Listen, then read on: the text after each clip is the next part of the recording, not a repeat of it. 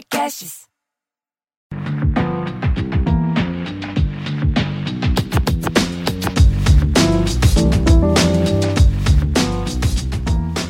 Olá, sejam bem-vindos de volta ao Afrofuturo. Eu sou a Morena Mariá e aqui nesse espaço a gente conversa sobre temas variados ligados a afrofuturismo e cultura africana. E hoje o tema do episódio de hoje é sentidos africanos do tempo. Como os africanos compreendem essa dimensão que é o tempo? O tempo seria um deus invencível? O tempo é um conceito complexo? Um ciclo sem fim, como diria o Rei Leão? É sobre isso que a gente vai conversar agora aqui no Afrofuturo. A primeira vez que eu vi o tempo sendo descrito de uma forma menos convencional, digamos assim, foi numa saga de livros de literatura fantástica que eu gosto bastante, chamada Deuses de Dois Mundos, do autor PJ Pereira, que eu li alguns anos atrás. Se eu não me engano, conheci essa saga por volta de 2013 e 2014. E Deuses de Dois Mundos, ele se chama essa saga, essa trilogia, Deuses de Dois Mundos, a trilogia épica dos orixás, ela vai contar uma história, a história do jornalista Newton, que é um jornalista muito ambicioso, que vai se envolver em diversas situações perigosas, buscando fama, sucesso e tudo mais. A estrutura desse livro, dos livros, né, como um todo, a narrativa dessa trilogia é bem interessante. Nessa trilogia, o Neil conversa com um personagem misterioso chamado Laroyer por e-mail. E ao longo da saga, essa narrativa vai se alternando entre o tempo presente, onde o Newton vive, e o tempo dos orixás. Enquanto o Neil vai passando por diversas desventuras e lutas no seu tempo, ajudado por esse amigo misterioso que é o Laroyer, os orixás estão no Orum, né, no seu tempo particular, lutando para recuperarem os Odus, que são princípios divinatórios, que nessa saga são representados por anciãos, pessoas mais velhas que são sequestrados por forças misteriosas. E assim, Orumilá, que é o grande adivinho, o maior adivinho do mundo, tem os seus instrumentos de adivinhação silenciados. A saga ela vai descrevendo o Orum e o próprio tempo como um rio. Olha, vejam só que interessante. Um rio que corre em torno de uma montanha e deságua em si mesmo de uma maneira circular. Para viajar no tempo, o Laroyer esse amigo misterioso do Newton, que para quem conhece um pouquinho mais de mitologia africana, é, reconhece Exu nesse personagem. Laroyer mergulha nas águas desse rio e é transportado para o tempo onde ele precisa estar para realizar alguma tarefa, resolver esses inúmeros desafios que vão aparecendo ao longo da trajetória. E essa descrição de tempo, ela me chamou muito a atenção. E desde então, assim, eu nunca mais esqueci essa analogia do tempo como um rio circular que deságua em si mesmo uns anos depois, quando eu fui ter contato com o afrofuturismo, eu percebi que existiam muitas discussões interessantes sobre o tema, né, sobre tempo, mas as definições é, que a gente tinha ainda de futuro, passado, presente e futuro, não eram muito discutidas dentro dessa perspectiva. E aí, a forma como a gente entende o tempo, pelo menos na diáspora, ainda é muito linear e muito alinhada com o pensamento ocidental. E aí eu fui buscar entender um pouco mais de que forma a cultura africana percebe o tempo e cheguei nessa conversa, nessa reflexão que a gente vai ter hoje aqui. A referência que eu utilizei para a gente conversar é o livro Cosmovisão Africana no Brasil, do Eduardo David Oliveira. E esse livro está disponível na internet, em PDF, gratuitamente, para quem quiser conhecer um pouco mais da visão do Eduardo sobre sobre o que é o tempo e também sobre outras questões relacionadas à cosmovisão africana e como é, essa cosmovisão se relaciona com a nossa realidade brasileira. É um livro muito bacana e eu indico para quem estiver nesse processo de, de querer entender um pouco mais. É, fazendo uma comparação bem básica e superficial e já adentrando um pouquinho no tema, quando a gente fala de orientação temporal, é, no Ocidente, ou seja, nessa cultura na qual a gente está aqui imerso aqui no Brasil, né? Essa orientação temporal ocidental ela é sempre voltada para o futuro, né? A partir dessa ideia de que o futuro tem uma promessa é, de melhoria, de que o futuro é um lugar é, melhor, guarda essas promessas, né? De um, de um, de um avanço, um progresso. E a orientação temporal ocidental ela também olha para o passado como algo primitivo, né? E aí a gente vê exemplos, por exemplo, como os cristãos que olham para o paraíso, né, o, a morte, a pós-morte, como é, essa ideia de que a gente vai ser muito feliz, plenamente se regozijar nos prazeres é, divinos e tudo mais. Ou, por exemplo, na política, com os socialistas que, que têm uma utopia de um governo que instaure a justiça social, por exemplo, né? E um, um outro exemplo que eu linkei aqui para a gente discutir e que o próprio Eduardo é, cita durante esse livro dele, de Cosmovisão Africana, é do filósofo alemão Hegel, que vai falar um pouco do futuro como uma dimensão infinita, né? E do passado como um espaço indefinido, um lugar meio de incertezas e tudo mais. Tem uma certa desconfiança, o Hegel tem uma certa desconfiança com o passado é, a dialética que ele propõe vai falar que o futuro tem essa missão de agregar a superação, né? Que no futuro a gente vai conseguir superar o, os desafios do, do presente. E aí, o que isso causa na nossa, digamos, no nosso cotidiano, na nossa sensação enquanto sujeitos, é uma sensação de deslocamento. A gente está sempre se deslocando para o futuro, né? Então, digamos que o sujeito ocidental ele está sempre ansioso. A ansiedade se torna a tônica do tempo na cultura ocidental. E aí, fazendo uma comparação básica aqui com a orientação temporal africana, o que a gente vai perceber ao longo dessa conversa, eu já estou fazendo meio que um resumo aqui, vou fazer um resumo do que, do que a gente vai conversar, é que a orientação temporal africana ela busca na tradição uma alternativa para os problemas e desafios do presente, né? O tempo africano ele se organiza em torno da tradição. O que o Eduardo vai trazer nesse livro também é um pouco do pensamento do filósofo keniano John Beach, que fala que o tempo é um tipo de fluxo que caminha para o passado. Isso é muito louco, né? Muito diferente do que a gente está acostumado a lidar aqui na diáspora, enfim, aqui no Brasil e acredito que na maior parte dos países ocidentais, o fluxo do tempo, ele sempre se direciona para frente. A gente aprende na escola, né, aquela linha do tempo que vai correndo do início para o final, né? E o que o, o, John Beach vai dizer é que os africanos eles sentem o tempo, eles entendem o tempo como um fluxo que caminha para trás, né? Porque o passado é muito mais definitivo ou definido e relevante do que o futuro. O passado ele já aconteceu, ele é mais concreto, né? É isso que o John Beach vai dizer. E que a cultura africana, ela tá muito pautada na experiência, no mundo da experiência, né? Na, na questão sensorial, tem uma ligação muito grande com essa questão da experiência. E aí, no mundo da experiência, não existe futuro, né? Porque você ainda não chegou. Só existe o que já foi experienciado e aquilo que está sendo experienciado agora.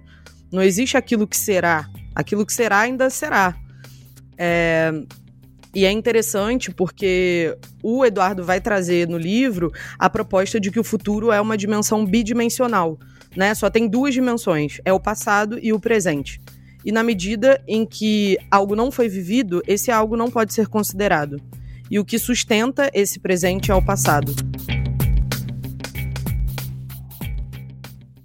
Ou seja, resumindo tudo isso que eu falei agora para a gente começar a entrar na reflexão de fato. A tônica do tempo na cultura africana é a atenção plena no presente, ao contrário dessa orientação temporal é, ocidental, que a ansiedade, né, esse deslocamento para o futuro é a tônica desse tempo. A gente, na cultura africana, como a gente vive nessa dimensão da experiência, a atenção plena ao presente é essencial para que você consiga, de fato, viver o que está acontecendo, sempre pautado na tradição e naquilo que já foi vivido pelos que vieram antes. Se nas sociedades modernas o tempo é orientado para o futuro, nas sociedades tradicionais o tempo é orientado para o passado. E é esse precisamente o caso das sociedades africanas. Segundo a pesquisadora Ronilda Yakemi Ribeiro, doutora em Psicologia e Antropologia da África Negra, ela vai dizer que tudo que certamente ocorrerá ou tudo que compõe a ordem dos fenômenos naturais como por exemplo o ritmo da natureza, pertence a uma categoria de tempo potencial ou inevitável. Complicado, né? Mas essa concepção de tempo bidimensional é algo que a, a Ronilda Ribeiro vai dizer que o tempo bidimensional é constituído por um presente, por um longo passado e uma virtual ausência de futuro. Eu acho isso muito interessante e é bacana entender como os africanos entendem que as respostas para esses mistérios ou questões ou desafios, obstáculos, como eu já tinha falado antes, essas respostas elas residem no passado, elas não residem no futuro. A gente não irá encontrar as respostas. A gente já encontrou e já está dentro de nós de uma certa forma, seja através da nossa cultura ou da nossa própria experiência familiar ou pessoal. É interessante porque o que a Ronilda vai falar é que é no passado que a gente encontra a sabedoria dos ancestrais e que somente no passado o povo africano encontra a sua identidade. Digamos assim, que a idade do ouro, né, ou enfim, o paraíso para os africanos é diametralmente oposto ao que é colocado pelos ocidentais. Uma vez que para os ocidentais é, os melhores tempos ainda chegarão, enquanto para os africanos os melhores tempos ainda estão muito vivos na memória do passado. Muitas vezes o que eu vejo são pessoas, ou enfim, historiadores, pessoas que analisam a cultura africana, entenderem essa cultura como uma cultura muito engessada, muito conservadora, né? E essa é uma concepção bastante superficial sobre a cultura africana, né?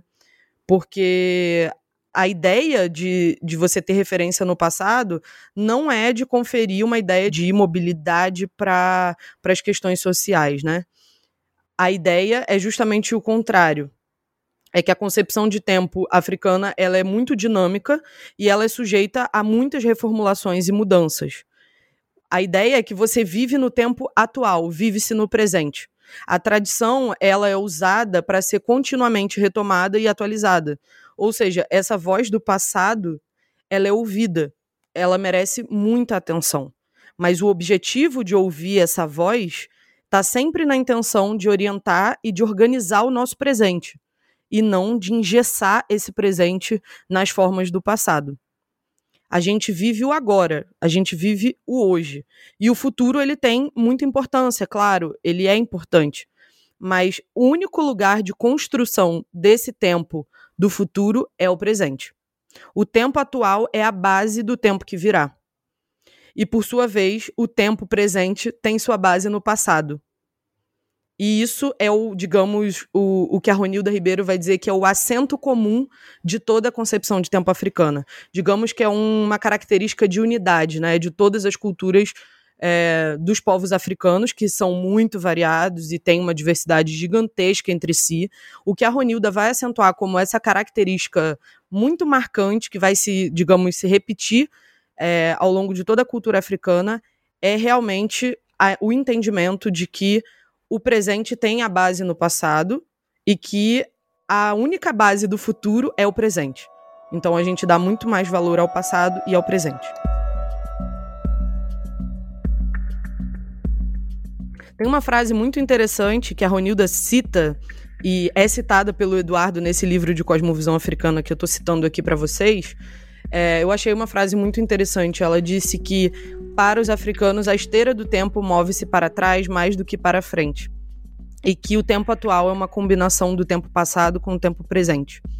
Eu achei isso muito interessante, assim, a ideia de uma esteira, né, que se move é, em direção ao passado e que também é, tem uma certa consonância com essa ideia do rio que corre em torno de si mesmo, né, que está sempre voltando ao passado, mas está sempre se revisitando no presente essa ideia integral e unitária do tempo, não como uma coisa virtual do que virá ou a ser feito ou a ser construído, mas um tempo que é muito concreto.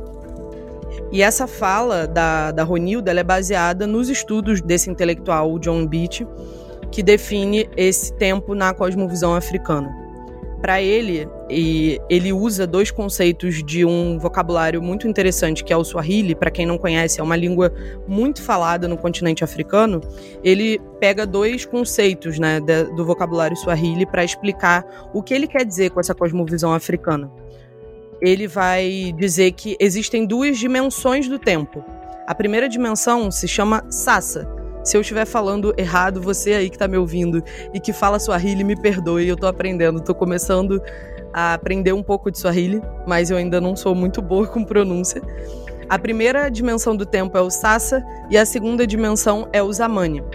O Sassa é o tempo vivido, né? Aquele tempo vivido pelo indivíduo, pelo sujeito, pela comunidade. É esse tempo mais comum, digamos, que a gente vive hoje aqui, eu e você. E é o período mais significativo para uma pessoa, né? É o tempo do agora, é o tempo percorrido por nós. É o tempo atual. E aí o que o, o que o Imbit vai dizer aqui nas palavras é, traduzidas pela Ronilda Ribeiro, é que o Sassa constitui em si uma dimensão completa do tempo, incluindo um futuro breve, um presente dinâmico e um passado já experienciado. Como a gente pode ver, fortalece bastante essa ideia que ele vem, que ele constrói e que a Ronilda vem apresentando pra gente. E depois que a pessoa morre, é, o Sassa, né, esse tempo cotidiano dela, continua. Ela, ela continua experienciando, esse espírito continua experienciando esse tempo Sassa. Caso, e aí é muito interessante, é, isso só acontece se a lembrança dessa pessoa permanecer viva entre os seus familiares ou na sua comunidade. O Sassa, ele só se interrompe quando a pessoa, nas gerações subsequentes a ela, é completamente esquecida pela família ou pela comunidade. E aí, nesse momento, ela começa a fazer parte de uma outra dimensão do tempo, o Zamani. O Sassa, ele poderia ser descrito como um microtempo, essencial para a gente que é indivíduo que está aqui vivendo, mas o Zamani ele pode ser considerado o macro tempo, né? O tempo dentro do qual esse Sassa está contido, digamos assim. O Zamani, ele é o tempo mítico, é o tempo onde os mitos se desenvolvem. E aí, quando a pessoa morre e é esquecida, ela, digamos, esse espírito volta a fazer parte do Zamani, que é esse tempo maior, macro, né?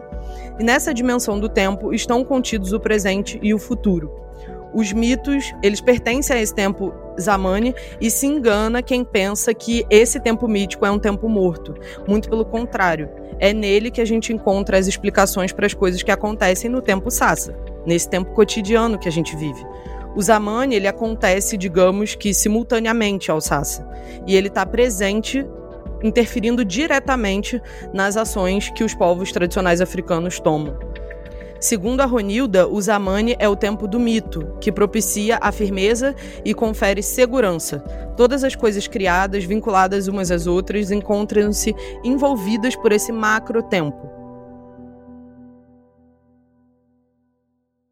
E aí parece um papo muito louco, né? Muito abstrato, mas o que a gente está falando é que esse tempo maior, esse macro tempo, esse tempo mítico, a forma de atualização ou de ligação dos indivíduos africanos a esse tempo, ele se dá através de rituais. Por isso os rituais são tão importantes na cultura africana onde esse, esses sujeitos, esses indivíduos, eles se conectam com esses personagens míticos para aprender, digamos assim, comportamentos e atitudes que podem ajudá-los a solucionar determinadas situações cotidianas. Né? A ideia de você acessar esse tempo mítico, a única forma na cultura africana de você acessar esse tempo mítico seria através dos rituais. E a ideia é que os indivíduos africanos eles encontram nesses mitos o sentido da própria vida. Os mitos eles servem para isso, para que as pessoas se espelhem e busquem descobrir como fazer para resolver esses mistérios e obstáculos que vão aparecendo ao longo da nossa trajetória. Digamos que o Zamani é o tempo sagrado iluminando o nosso tempo profano, digamos assim. E o que diferencia esse espaço sagrado do espaço profano é justamente a presença desses rituais e desses acontecimentos iniciáticos que transmutam esse tempo profano que a gente vive, o Sassa, em tempo sagrado, o Zamani.